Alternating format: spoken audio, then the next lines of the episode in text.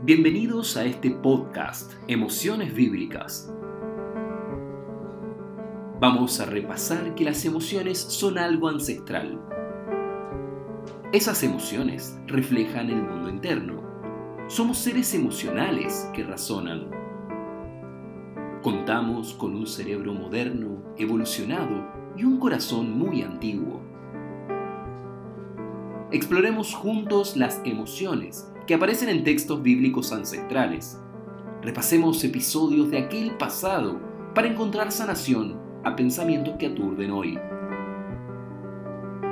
Recuperemos el valor de la emoción y los sentimientos. Animémonos a recuperar una vida de sonido y color. Nos acompaña psicóloga clínica de la Universidad Católica de Chile, supervisora acreditada, directora, especialización en clínica psicoanalítica relacional con niños y adolescentes, magíster en psicoanálisis de la Andrés Bello, nos acompaña Analia Stutman. Así también el doctor Patricio Fishman, médico psiquiatra de adultos por la Universidad de California en San Francisco e infanto juvenil por la Universidad de Yale certificado por el American Board of Psychiatry and Neurology, actual profesor adjunto del Yale Child Study Center y director médico de la Fundación de Salud Mental Fundamental. En la voz, Rabino Ari Sigal, sociólogo, sirviendo en la comunidad Círculo Israelita de Santiago. Bienvenidos. Bienvenidos a este segundo episodio donde hablaremos sobre deseo. Ustedes pueden revisar, hemos hablado, debatido y argumentado sobre el miedo, y posiblemente el deseo está vinculado también al miedo. Vamos a hablar sobre la fuente y la naturaleza del deseo, pero vamos a preguntarnos desde las mismas fuentes bíblicas, ¿qué es lo que ocurre con el deseo? Vamos a compartir tres relatos. El primero, conocido por todos, tiene que ver con ese paraíso mítico, la creación del mundo, en donde Eva, Javá, prueba del fruto del árbol prohibido, el fruto del saber. Hablaremos de un episodio en donde el pueblo de Israel en el desierto piden carne a Dios y a partir de ahí entonces quedan sepultados todos aquellos deseosos. Y por último, el conocido mandamiento que dice, no desearás la mujer de tu prójimo, no codiciarás la mujer de tu prójimo, como así también no desearás, no codiciarás la casa de tu prójimo. Pero antes de hablar de los episodios específicamente, quiero hacer la pregunta incorrecta con juicio de valor. ¿el deseo es bueno o es malo? Veamos qué nos dicen Patricio y Analia. Tus preguntas siempre parten, eh, Ari, con, la idea de, hacer la calificación, ¿no? De hacer la calificación de lo bueno o lo malo, ¿no? Como, dos categorías que se nos imponen tan rápidamente en la mente. Y, y, naturalmente a mí me nace siempre salirme de esas categorías, tal vez porque lo que hago en mi trabajo tiene que ver con, ayudar a la gente a romper con, mandatos y categorías em, que impongan cierto moralismo en, experiencias humanas que son em, tan, tan inevitables y tan necesarias. ¿no? Es decir, a mí me parece también que el deseo eh, es, eh, es bueno por naturaleza, de momento que nos invita a ir tras aquello que nos llama la atención, que creemos que necesitamos, aquello que perseguimos. Eh, y aquello que nos, nos, da vitalidad, nos da, nos, da ganas, nos, nos motiva, ¿no? Y en ese sentido el deseo pareciera ser un motor tan, eh, tan potente, tan poderoso eh, y tan indispensable, diría yo, para, para poder ir por, ¿no? ir tras aquello que, que, nos gusta. Después podemos ver si aquello que buscamos aquello que perseguimos eh, digamos, riñe eh, o tiene conflictos con, con, la ética, con la moral, con el bien común, con, con, el, bienestar de los demás o, de uno mismo, ¿no? Pero me parece que la idea misma del deseo es una fuente de, de motivación y de energía que nos da a los humanos, eh, digamos, una gran vitalidad. Creo que el desafío es entender que a veces el deseo está muy ligado a una intención sexual y tal vez el deseo es un concepto mucho más amplio, que tiene que ver con vitalidad, con anhelo, con esperanza. Pero lo que quiero preguntarnos es si es que hay que tener en cuenta alguna trampa a la que nos pueda conducir el deseo. ¿Creen que a priori el deseo hay que meditarlo, contemplarlo, reflexionarlo antes de ponerlo en acción? ¿O el deseo, por definición, en esta naturaleza, en realidad, siempre es bueno y hay que dejarlo en libertad? no, sé qué pensará Pato, ¿no? Eh, desde, mi lugar me da la impresión de que mm, eh, el deseo como drive tiene, todo el sentido de, responder a, un llamado interno, ¿no? Y como tal, me parece que nos hace más genuinos andar siempre cerquita de nuestros deseos. Creo que, en, algún lugar eh, el deseo naturalmente puede ser muy transgresor. Y en ese sentido pudiésemos hablar de deseos que pueden ser perniciosos para nosotros mismos o para los demás, pero, a mí me, parece que de lo que más me, toca ayudar a la gente a salir es del miedo a desear, ¿no? Como, como que desear fuera per se algo, algo incompatible con un buen ser humano, ¿no? Como que si uno desea comer mucho, si uno desea mucho sexo, si uno desea, eh, no sé, eh, algo que no está cerca, ¿no? Como, como que se confundiría deseo con ambición, deseo con lujuria, deseo con gula, ¿no? Eh, como pensando en los, los, pecados capitales, ¿no? Como, como, que también nos han puesto las iglesias. Yo pienso que caminar cerca de los propios deseos es, eh, es una buena brújula. ¿Cuánto ponerlos en acción? Es, eh, ahí hay que ponerlos a trabajar con otras variables de nuestra existencia, que es nuestra ética, las leyes sociales en las que vivimos, y ahí, y ahí a ponerlo a ponderar. Pero yo personalmente creo que andar cerca de los deseos es algo que nos hace muy, muy bien a todos. Una, una de las varias visiones, eh, aparte de la neurobiológica, es la psicoanalítica, que yo creo que es muy gráfica en el sentido de que eh, el deseo eh, se le adscribe a una entidad que es el, el ello, que es eh, aquella entidad desde donde nacen los impulsos, los instintos más primordiales. Y, esta entidad está guiada por el principio del placer, por así decirlo. ¿ya? Lo que es importante en esta orquesta es que nosotros podamos eh, tener conciencia, ser el director de orquesta, que es el que se llama yo o ego, no, no el ego de, de lo narcisista, sino que el, director de orquesta esté consciente de la percusión, de estos tambores que son tan primigenios, que son tan primitivos, que son tan llamativos, que generan mucha vibración, eh, y, estar atento quizás a, las cuerdas, por así decirlo, que nos sujeten, y las cuerdas sería lo que llamamos el super yo. Eh, todo este set de valores, eh, lo ético, lo moral, y, si nosotros estamos conscientes de ambas, quizás vamos a poder acoplarlo en una orquesta que, que esté en buena sintonía. ¿Ya? El problema es cuando nosotros somos eh, no conscientes de las vibraciones que produce la percusión, o cuando somos esclavos de las cuerdas que nos amarran. Eh, creo que en la medida que el director de orquesta tenga la capacidad de armonizar ambos sets de instrumentos, ¿cierto? Porque ni uno no es que sea uno bueno y otro malo. Son muy importantes que estén compatibilizados, que, estén integrados. En la medida que podamos hacer eso, y como dice la analidad, caminar cerca de los tambores, pero no por eso ponernos a bailar al ritmo de los tambores en cualquier momento. Los tambores nos dan vida, nos impulsan. No es solamente un deseo sexual, como decía la analidad, es un deseo de vida y de sobrevida.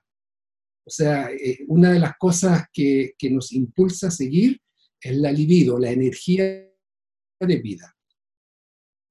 Me imagino que ahí el límite tiene que ver con la moral, con la ética, y la religión habla mucho respecto de esto, de cuál es el límite necesario para el deseo. Fíjense, quiero compartir con ustedes algunas citas, Tratado de Principio, Pirkei Avot, eh, Leazar Acapar dijo que los celos, el deseo y el honor sacan a una persona del mundo. Es decir, que el deseo, según Tratado de Principios, libro talmúdico, siglo II, es malo, por definición es malo. Vamos a discutirlo, vamos a conversarlo, nos vamos a poner polémicos porque les quiero preguntar qué piensan ustedes respecto de sustancias, sexualidad, desear la mujer de otro. ¿Cuál es el límite para poder darle rienda suelta a los deseos? Ahora, la evolución, eh, por ejemplo, otro rabino, Yonah Gerondi, eh, que es medieval, dice que necesariamente dar atributos en el corazón a los sueños y a los deseos, necesariamente nos va a hacer pecar. Porque dice que este rabino que los deseos siempre están ligados a algo físico. Es discutible, ahora lo vamos a decir. Pero me quiero ir a la otra postura judía, Maimónides, también plantea, y es tal vez el, más abierto, dice que aquel que no desea es un pecador.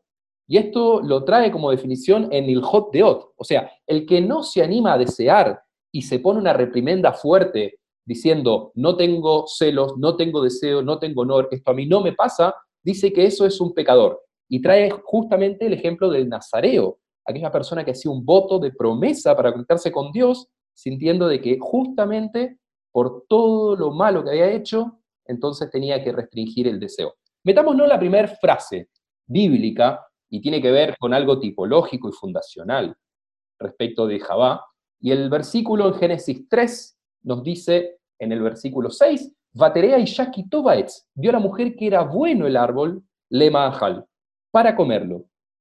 Y trae en Génesis una explicación y dice, u leeinai. Ta'avá es la palabra en hebreo para hablar de deseo, y dice que era bueno este árbol para comerlo porque era un deseo frente a sus ojos. La pregunta es, hay millones de árboles en el paraíso, ¿por qué justamente ese es el deseo para Jabá? O sea, a ver, si, nos vamos a, meter en el tema de, todo lo que es el Génesis, ¿no es cierto? Es muy interesante eh, pensar también la descripción que después se va a dar, eh, digamos, en el pleno siglo XXI, eh, y las cosas como están, el feminismo, el lugar de la mujer, el reposicionamiento del lugar de la mujer. ¿Por qué quiere ese? Porque seguramente es el más atractivo. y, yo creo que en ese sentido lo que trae Eva ¿no? es la no, decir, la no restricción a priori. ¿Por, qué tendría que desear otros si, yo ya sé, ¿no? Es decir, Dios me crea con la posibilidad de que yo sepa que en ese árbol eh, está la fuente del conocimiento, está la fuente del saber. ¿Por qué yo tendría que no querer eso? ¿por qué tendría que ir por menos? Eh, otra cosa es que, bueno, después se sepan las razones por las cuales ella no, no, no debía desear eso.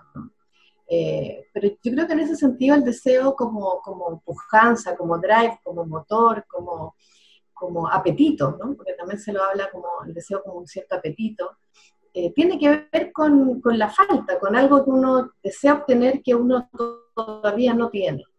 Y en ese sentido yo lo que pienso es que mm, las personas cuando estamos eh, suficientemente calibradas, eh, en términos de que nuestras necesidades básicas están resueltas, por lo tanto, eh, vamos a salirnos de ahí, ¿no? Porque una persona hambrienta desea comer, y ahí habría que preguntarse si eso es deseo o necesidad, que es también es una gran discusión, eh, no, ni siquiera una discusión, es una distinción en términos psicológicos, ¿no? distinguir la necesidad del deseo. Vamos a pensar el deseo como aquello que está por sobre las necesidades básicas de sobrevivencia para, para no limitarnos a eso. Ahora, quiero interrumpir porque me parece, Analia, pero estupenda el, el, y potente, digo. Es Dios que le está diciendo, tienen disponible todo, pero ese justamente no. Entonces, vieron ser la, la frase más eh, complicada. Cuando tu amigo, no hablemos de pacientes, pero cuando tu amigo te dice que tiene un deseo y tú sabes que necesariamente es malo para él, ¿le dices igual, adelante, vamos, anda detrás de tu deseo?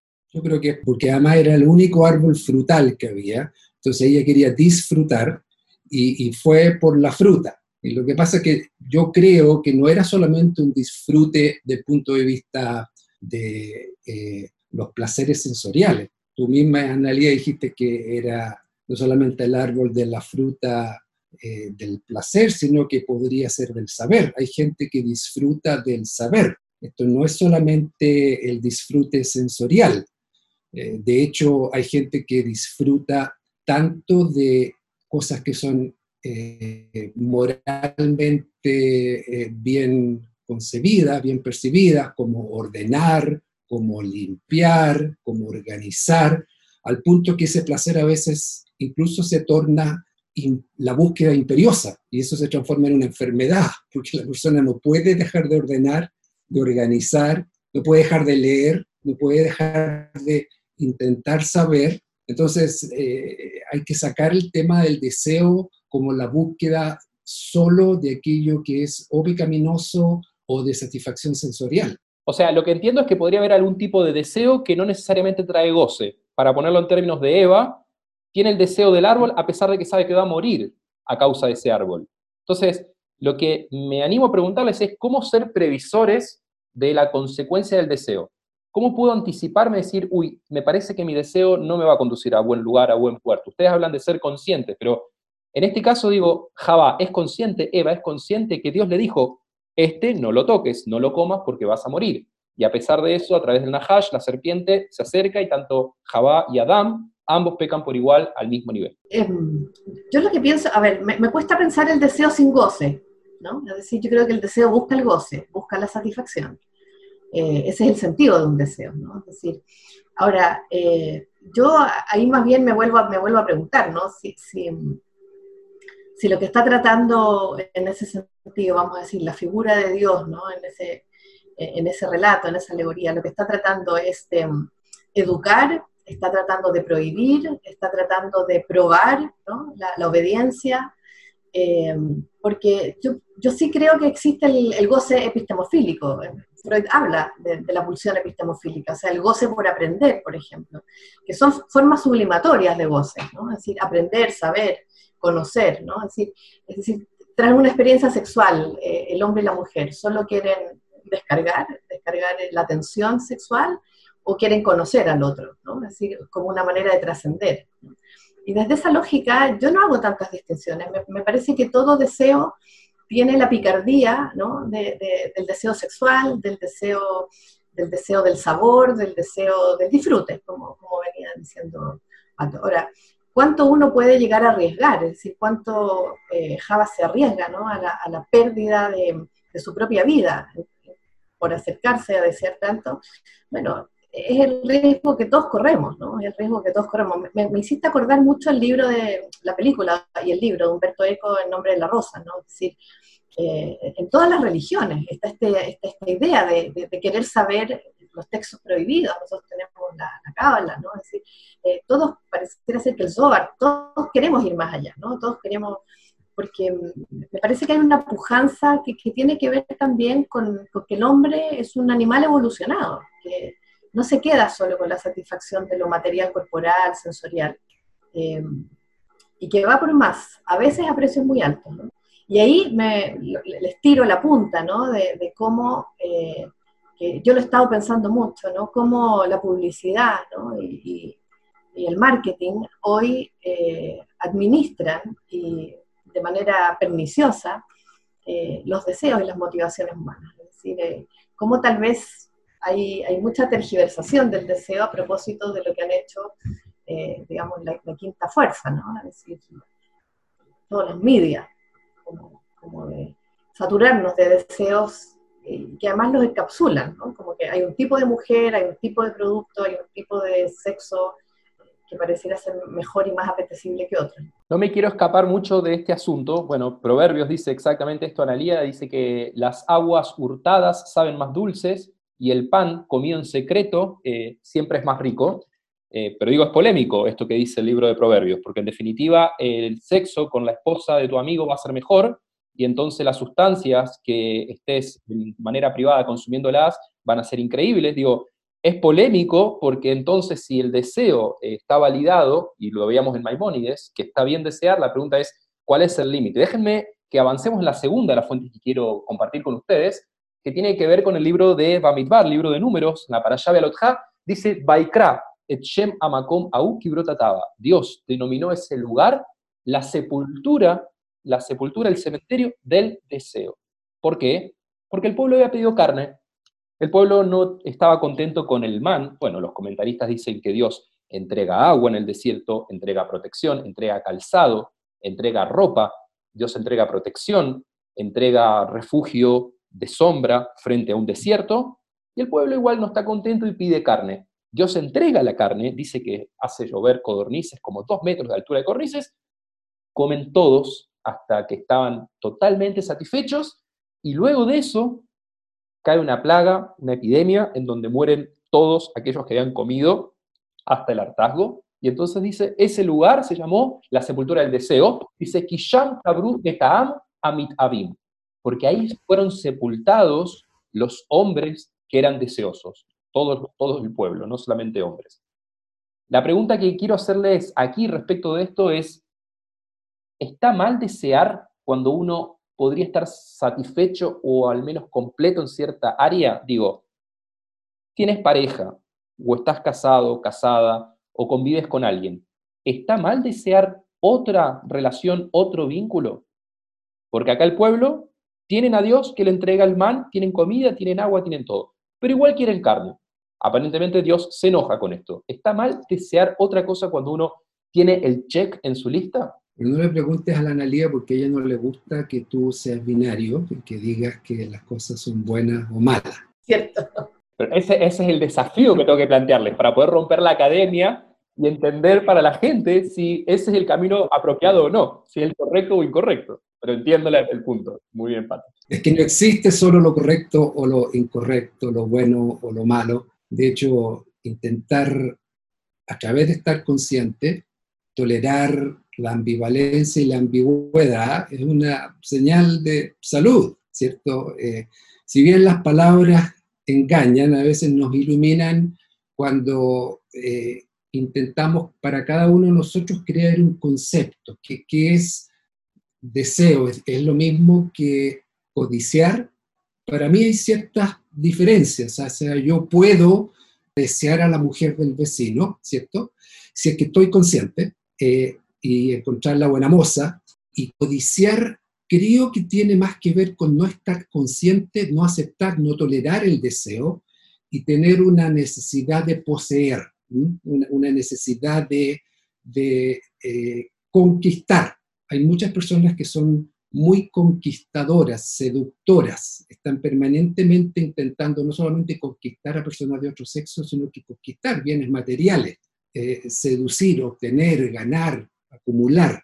Em, no estoy seguro de que esta persona tenga realmente conciencia de ese instinto, ese impulso, eh, porque si lo tuviera, a lo mejor podría eh, decidir en base al principio de realidad, que lo que hace el yo. El director de orquesta funciona en base al principio de realidad. El, el, el, ello, los tambores, funcionan en base al principio del placer. Si yo estoy consciente de esas vibraciones, a lo mejor voy a poder elegir bien cómo lo enfrento y cómo lo encauso, que, es lo que tiene que hacer el director de orquesta. ¿ya? No tiene que eh, decir, no, yo nunca escucho los tambores. Uno tiene que escuchar los tambores, pero no necesariamente como, como Ulises en el, en el mar Egeo, ¿cierto? Él quiere escuchar el canto de la sirena, entonces pide que lo amarren al, al, mástil.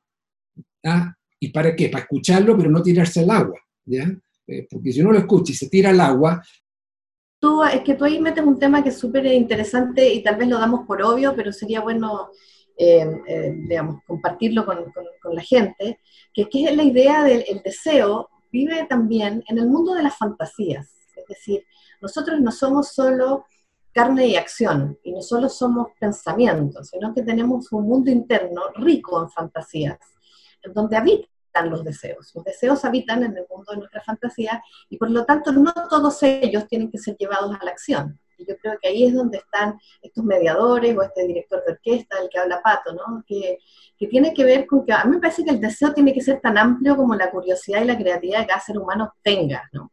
Y ahí distingo eh, codicia, como dice Pato, de deseo, eh, porque yo puedo desear a más de un hombre. el, tema es que, bueno, si estoy en pareja, tengo un cierto contrato, tengo un cierto acuerdo con, mi pareja respecto de si eso es posible o no es posible, si tengo derecho o no tengo derecho.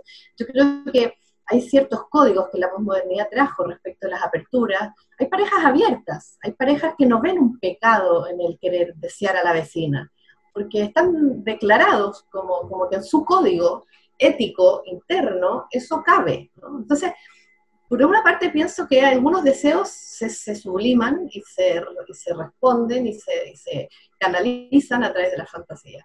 Y otros deseos eh, tienen la pujanza y la tarea de convertirse en experiencias reales que, nos enriquezcan eh, la vida. John Ageron, en siglo XIII, trae algo eh, muy rico esto, Analia, que nos estás diciendo. Dice que los deseos hay que dejarlos libres, pero hay que construir un cerco de regreso a uno.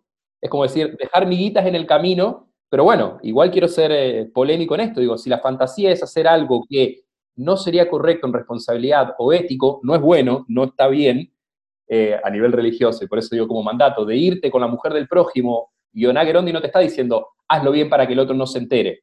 Alguien va a salir dañado por ese deseo. Entonces, quiero insistir con esto, ¿cuál es el aprendizaje de que Dios te entregue el deseo, te lo haga realidad? Querías carne, te doy carne, ahora te mato. ¿Cuál es el aprendizaje? ¿Qué hay ahí? ¿Cuál es la sabiduría? No, sé para dónde ha evolucionado Dios. Ya sé que los seres humanos han evolucionado mucho. Entonces, eh, este concepto o entidad del super yo, el set de valores ético, moral, ha ido evolucionando y, es diferente en cada subcultura. Hay, hay subculturas donde no solamente eh, eh, puedes desear al hombre de tu prójimo, sino que puedes tener a varios hombres, ¿cierto? Eh, o varias mujeres, o, que puedes tener varios esclavos. Entonces, hay, hay un marco, ese cerco el que tú hablas, es tan diferente, e incluso dentro de una misma cultura, es diferente en, en hermanos. Entonces, por supuesto que la forma en que se maneja el deseo, de nuevo, y la codicia es muy diferente en cada persona y en cada grupo de personas. O sea, hay algo a mí me produce dificultad esto de, simplificarlo. Eh, este concepto casi como eh, orquestal que yo les dije, el yo, el ello, el super yo, eh, a nivel neurobiológico también existe. la gente cree que habla de un núcleo del placer, ¿ya? Y hay varios núcleos en el cerebro que están interconectados y varios neurotransmisores que están conectados con esto la dopamina, que es supuestamente el neurotransmisor del placer, pero está en, en estricta relación el núcleo accumbens con otros núcleos de esa región en que la serotonina sería el inhibidor, ¿ya? Entonces, claro, uno podría crear también un sistema eh, orquestal en el cerebro, en el que tiene que haber una sincronía, una integración entre la búsqueda, deseos como el enfoque el interés en conseguir algo, felicidad, la sensación de estar avanzando hacia eso y placer la obtención. Pero eso no es solamente eh, un relato o una narrativa de la relación sexual, ¿ya? ¿Qué es lo que uno podría como sacar de eso. Es un relato de vida, el enfocar el interés, la sensación de ir alcanzándolo y alcanzarlo. Ahora eso colinda con, con lo que tú deseas, Analia, de, de, de, hoy día tener satisfechas tantas de aquellas necesidades que antes eran deseos. Y algunas veces nosotros nacemos en estas sociedades modernas con casi todo eso logrado.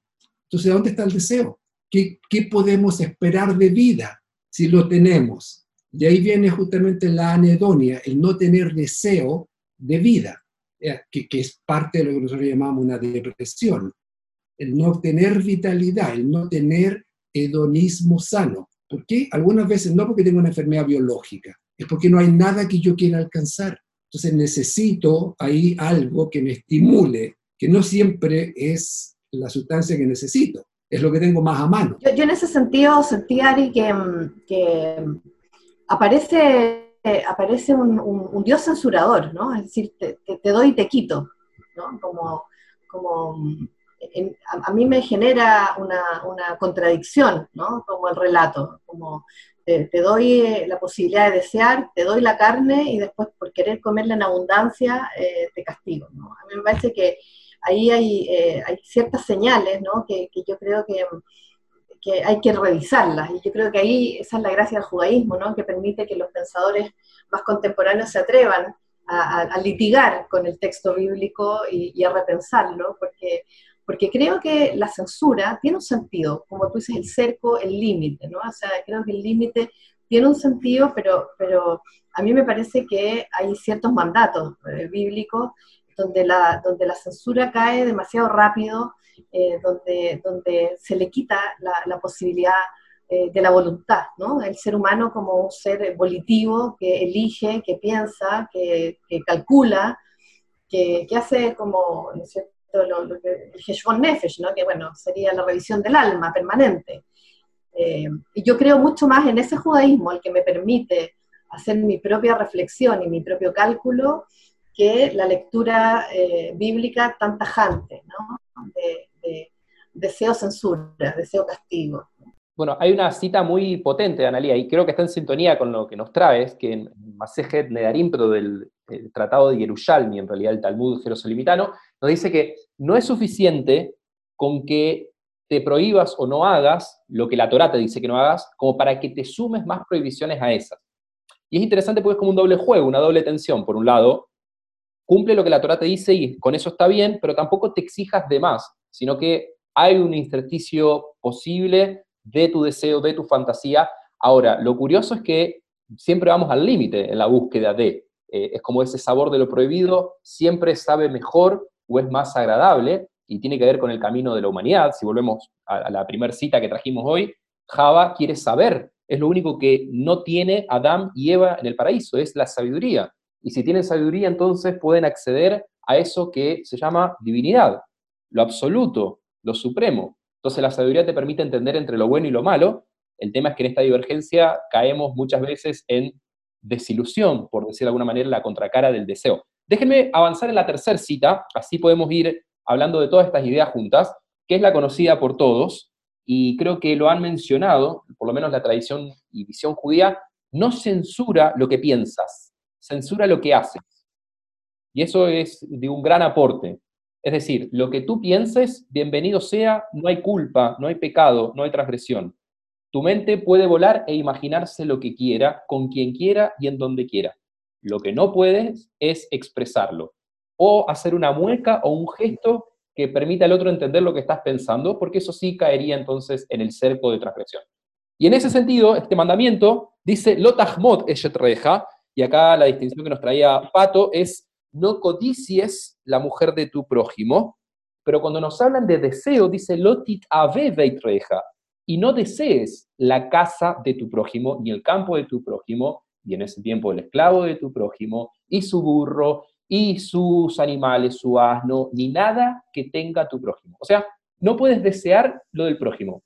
La mujer del prójimo no hay que codiciarla. A ver, quiero, aquí deseo, deseo fervientemente decir algo, eh, porque tengo un ejemplo de vida súper importante. Eh, no le ocurrió a un rabino, le ocurrió a un sacerdote, pero un eh, sacerdote que estaba haciendo su noviciado, entra en crisis y em, habla con sus superiores, eh, este es un, sacerdote jesuita, y lo mandan a terapia. Lo mandan a terapia, que fue maravilloso, porque algunas veces el rabino, no importa de dónde será, o el sacerdote le dice, tienes que rezar más, ¿ya? O, o, o ponte de filim nomás, ¿cierto? o, o está bueno pensamientos intuitivos, eh, confiésate. Bueno, él lo mandaron a terapia y en terapia este hombre joven se contacta con sus eh, deseos homosexuales, cosa que él no había podido ni siquiera concebir ni considerar, porque no era que estaba prohibido actuar, eh, ni siquiera estaba permitido pensar ni sentir. Por lo tanto, su camino fue el de la represión, el de alejarse al extremo opuesto, ¿cierto? De ir a domesticar estos impulsos eh, Y, bueno, este señor luego se salió al noviciado y se hizo psicoanalista y fue mi supervisor de psicoterapia en San Francisco por varios años. Y me enseñó mucho respecto a las diferencias, porque él además estudió religiones comparadas, de, cómo las distintas religiones conciben y perciben esto que tú decías, Ari, del sentir, el pensar y el hacer. ¿Qué te parece, Nelia? Eh, sí, yo, yo, yo, yo, lo que pienso es que, a ver, a, mí lo que me, gustaría, como tomando esto, esto último que, que están hablando, es como como sacar el deseo exclusivamente como, entre comillas, como el, el, bichito interior que nos, que nos desvía de los buenos caminos. A mí me parece que si algo pudiésemos regalarle a todo el mundo este, con este capítulo de podcast, ¿no es cierto? Es como que el deseo no es un bicho malo, que, nos está haciendo todo el tiempo caer en la trampa de lo prohibido y también sacar la palabra de lo prohibido, sino que más bien el deseo, si es que está intencionado desde un conocimiento profundo de quién es uno mismo, lo que nos está trayendo es noticias, nos está, nos está trayendo alertas, conversaciones internas para que tengamos con nosotros mismos de aquello que nos llama. Y tal vez tan lo interesante, y que es lo que hace este hombre, es poder preguntarse por qué me llama aquello que me llama, con qué tendrá que ver, qué tiene eso que ver conmigo. Entonces, el deseo en ese sentido siempre nos va a conducir a una oportunidad de mayor autoconocimiento, a una oportunidad de saber qué, en qué estamos, qué nos mueve, qué, queremos, por dónde, para qué vamos, para, dónde está nuestra próxima zanahoria. Eh, y yo distinguiría ese concepto de deseo, ¿no es cierto?, de de la idea del deseo de avaricia, del deseo de codicia, del deseo de lujuria, porque, porque no tiene una finalidad en sí misma negativa. Eh, y tengo la impresión de que en la medida de que respete eh, las coordenadas del mundo social en el cual yo convivo, en mi comunidad, eh, no necesariamente aporta daño ni tiene que ser castigado desde la censura. Me, da la impresión de que lo que hay es que hay yo creo que hay poca honestidad en los vínculos hoy en día. Y sí siento que sí somos presos de un tipo de deseo, y por eso hablé de, la publicidad y hablé del marketing, porque creo que a nosotros sí nos alimentan una cosa vacía, una cosa superficial, de, estar deseando necesitando aquello que la publicidad nos dice que nos falta. Y creo que eso invita a que los seres humanos hagan poca autorreflexión realmente de en qué, en qué andan ellos, en qué anda cada uno. ¿Será verdad que necesito ese blue jean para que la pompa se me suba y se me vea no sé cómo y entonces eso al otro? Eh, ¿Qué poco tiene que ver conmigo eso, no? Eh, y yo sí creo que estamos viendo mucho el mundo que, la, que los tonos del vacío. A, mí, a mí lo que me preocupa es que ni, ni en el Gan Eden ni, ni en la Tierra hay muchos terapeutas, entonces hay mucho de no estar consciente de, de lo que estoy deseando.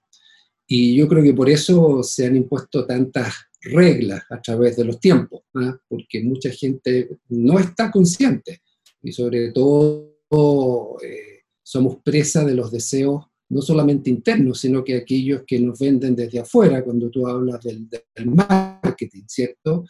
Y también somos presa de eh, esta especie de evolución eh, hacia la liberación, porque algunas veces terminan en el libertinaje, de que tú tienes derecho a todo. O sea, tú tienes derecho a tener todos tus deseos y buscarlo.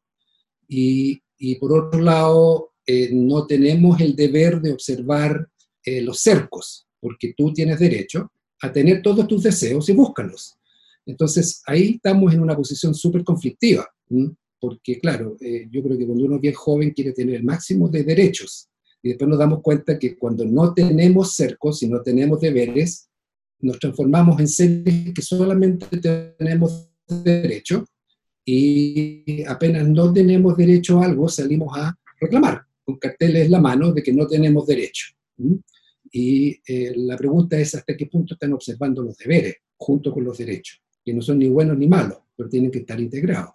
Quiero traer, para hacerme fiel a mí mismo, la interpretación clásica de estos tres textos que compartimos. El primero, obviamente, al hablar de sabiduría, lo que la religión nos va a decir es irat Hashem, que es el temor a Dios. Un temor reverencial, no un temor castigador, sino saber que necesariamente va a haber algo más en la vida aparte de lo que tú crees. Es como en contra del antropocentrismo absoluto, en donde definimos lo que nosotros queremos como medida del mundo. En el segundo caso es cuando hablamos de la sepultura del deseo para los que comen carne, es poder reconocer las cosas buenas que hay alrededor nuestro. Antes de salir a desear, poder entender que hay cosas muy positivas alrededor nuestro. Esta es la interpretación clásica. Y finalmente, el, hecho de no desear la mujer del prójimo, en realidad no codiciar la mujer del prójimo y no desear la casa del prójimo, es poder valorar el propio camino que cada uno hace y la propia estructura que se construye. Porque si no es como estar saltando siempre de una estructura a otra pensando que lo que el otro tiene es superador y nunca podemos apostar al, proyecto personal.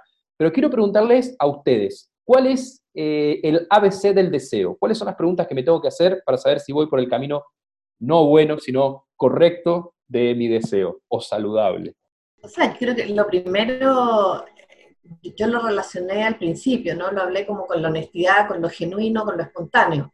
Eh, y en ese sentido creo que si el deseo proviene de esa conversación fluida que hay que tener de uno con uno mismo, ¿no? De si aquello que deseo eh, está proveniendo de fuentes internas más que lo que decíamos recién, ¿no? Desde la publicidad o de lo que el mercado me propone o de lo que la moda me propone o lo que es... Eh, eh, me, parece que todo deseo que provenga de algo genuino es un deseo que en sí mismo no, no tiene nada de malo. Después habrá que ver cuánto de eso puedo actualizarlo en la realidad y cuánto de eso tendré que sublimarlo o resolverlo a nivel de la fantasía yo, creo que ese es un, primer, eh, un, primer elemento, que es el elemento del, autoconocimiento, ¿no? Eh, y, por otra parte, pienso que si relacionamos deseo con, con deseo de trascendencia, que, el deseo desea eh, algo que está en una, en una condición de autorreferente, narcisística, ¿no? que yo deseo todo porque, porque tengo derecho a desear todo, me parece que ese es el la única desviación de la eh, a esa persona por, porque, porque anda por ahí, digamos. Es decir, eh, eh, porque hay gente que desea lo del otro porque está con problemas eh, emocionales, es decir, con una baja autoestima, con, con, digamos, con un narcisismo activo, con, con, otras razones. Es decir, a mí me parece que en general la gente que desea de manera más equivocada es gente que no está muy bien en su propio centro y en su propio autoconocimiento. Hay algo que está sufriendo ahí. Y no estoy diciendo con eso que sea culpa de la persona, porque en general esa es otra cosa importante de, que cuando uno está con este tipo de dificultades no es, culpa de uno, la vida a uno lo ha llevado a llegar a, esas situaciones. Entonces, si el deseo anda cerca de lo genuino y de lo verdadero, eh, me parece que, después de eso hay que preguntarse cuánto actualizarlo, pero eh, ese para mí sería mi ABC, no sé cuál sería el del pato. Bueno, yo me pregunto ahora mismo, me nace de la pregunta que hace Lari y de lo que tú estás diciendo, Analia, ¿por qué yo deseo hacer esto que estoy haciendo en estos momentos con ustedes? ¿Cierto? Y, pienso, ¿es acá? No es acá, porque si, si fuera acá, yo no aparecería en la cámara y distorsionaríamos mi voz y sería una entrega de supuestos conocimientos que yo tengo en forma absolutamente anónima. ¿ya? Pero hay un elemento aquí en que se nutre una parte de mi mente, que uno podría decir que espero el narcisismo benigno, que es el de quedar en la mente de otras personas. Porque cuando yo saludo a alguien y no me saluda, me duele, y cuando me saluda, sé de que estoy en su mente. Entonces, aquí estamos quedando en la mente de otras personas que nos produce, ¿qué? Satisfacción, no sé, de algún deseo de figurar, de ser importante, pero con un fin trascendente. Esto no lo hago para promover la marca Fishman de vehículos motorizados, ¿cierto? Eh, quizás me estoy promoviendo como médico psiquiatra, pero eh, si yo estoy consciente de lo que deseo, hasta qué punto voy a intentar brillar, asombrar, eh, seducir, eh, hasta qué punto comparto con ustedes, ¿cierto?, lo que pensamos desde distintas aristas y me satisfago a través de eso. Eh, y de nuevo, tiene que ver con el autoconocimiento. Si yo acepto que hay una parte mía que se satisface de aparecer en cámara, o que alguien me llame después y me diga, oye, Pato, ¿sabes que me gustó el podcast, cierto? si yo tengo conciencia de eso y lo puedo aceptar, porque creo que pertenezco a la raza humana y no me parieron en Marte, entonces quizás yo puedo modular y puedo interactuar y puedo ser hasta solidario y hasta generoso, si es que el día me lo permite. Bien, a mí por lo menos me gustó hablar mucho más del deseo que del miedo, no sé ustedes, pero quiero traerles algunas conclusiones.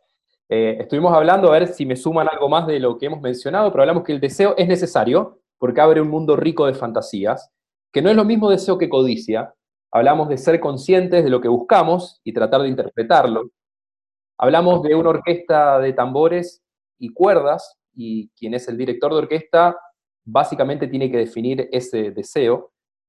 Hablamos de que nos hacemos cargo de los deseos que no son propios muchas veces, como la publicidad, mandatos, la cultura que está siempre imperando. Interpretamos que las normas en el paraíso tampoco tienen una lectura lineal o literal. Javá no es culpable y pecadora, por definición. Hablamos también de que el deseo es un buen ejercicio para saber dónde cruza el límite de nuestra censura. Dijimos que el deseo, por definición, no tiene una connotación negativa, sino es la oportunidad para liberarse y soñar. Dijimos de ser honestos, genuinos, espontáneos, conversar con uno y después ver qué tan actualizable es ese deseo con la realidad que enfrentamos. El pato nos decía finalmente que este deseo es de ser aceptados y queridos en otros. Creo que es la inspiración, ¿no? Que ojalá ese deseo se transmita en un vínculo significativo y trascendente. ¿Algo para acotar respecto del deseo? Bueno, yo sí, sí, yo admiro, admiro y desearía tener la capacidad de integración y síntesis que tiene este rabino. Me vendría súper bien cuando tengo que entregar los resultados de una evaluación a alguien, ¿cierto? Porque eh, sin ni siquiera tomar apunte es capaz de hacer esta entrega de eh, lo, esencial de lo que hemos conversado. Así que súper interesante. Gracias, Analía y Ari. Me sumo a, las ideas de Pato y, en ese sentido tal vez como que me, pareció tan interesante como tú cerraste, eh, reconocer que en realidad pareciera ser que todo deseo anida en sí mismo un aspecto egoísta y un aspecto altruista. Es decir, hay algo que uno desea que tiene ¿no? una dimensión absolutamente egoísta, pero a su vez puede ser simultáneamente, y esa es la gracia, el principio de no contradicción de lo inconsciente, que a su vez puede ser también profundamente altruista y no entra en contradicción una cosa con otra. Y, es fantástico. Bueno, hablaremos sobre más emociones y más sentimientos para seguir creciendo en interpretación, liberando un poquito de culpa también, pero sobre todo entendiendo que ya atravesamos el miedo, entendimos de dónde viene, hablamos del deseo y así nos seguiremos reencontrando. Muchas gracias.